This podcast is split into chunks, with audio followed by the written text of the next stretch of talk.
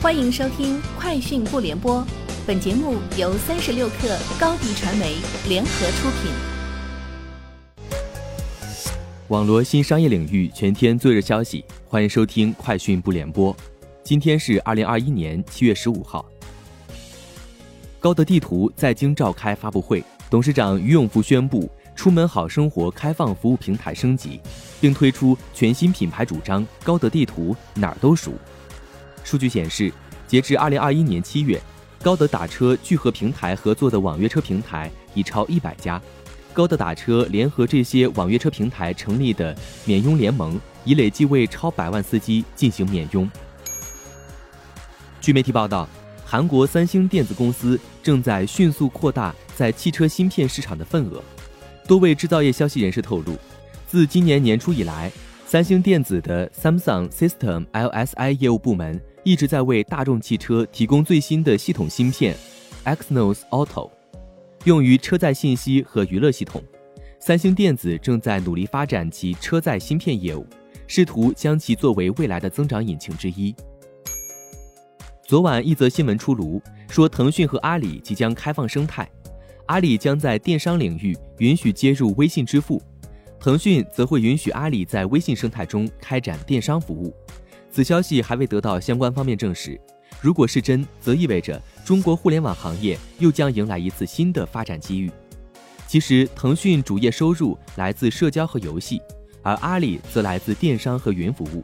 两家公司彼此的冲突没有想象中那么激烈。在互相竞争的过程中，甚至出现了两家共同进步的情况。近日，字节跳动旗下的抖音于近期成立了一个针对外卖业务的团队，并于近期在抖音 App 内开展了测试。目前，抖音的外卖业务名为“心动外卖”，其 slogan 为“心动外卖，吃你所爱”。今年二季度，饿了么宣布加大对下午茶领域百亿补贴投入后。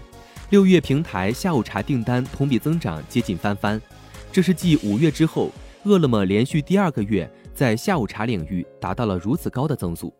饿了么数据同时显示，在话题、流量和补贴的多重因素带动下，蜜雪冰城、茶百道、古茗、一点点、书艺等中腰部品牌发力迅猛，在订单规模和增速上形成与高端茶饮对垒之势。中信建投日前披露了关于北京汽车股份有限公司首次公开发行 A 股股票，并在主板上市辅导工作的报告。北汽有关人士对此消息予以确认，表示目前是一种准备回归 A 股的状态。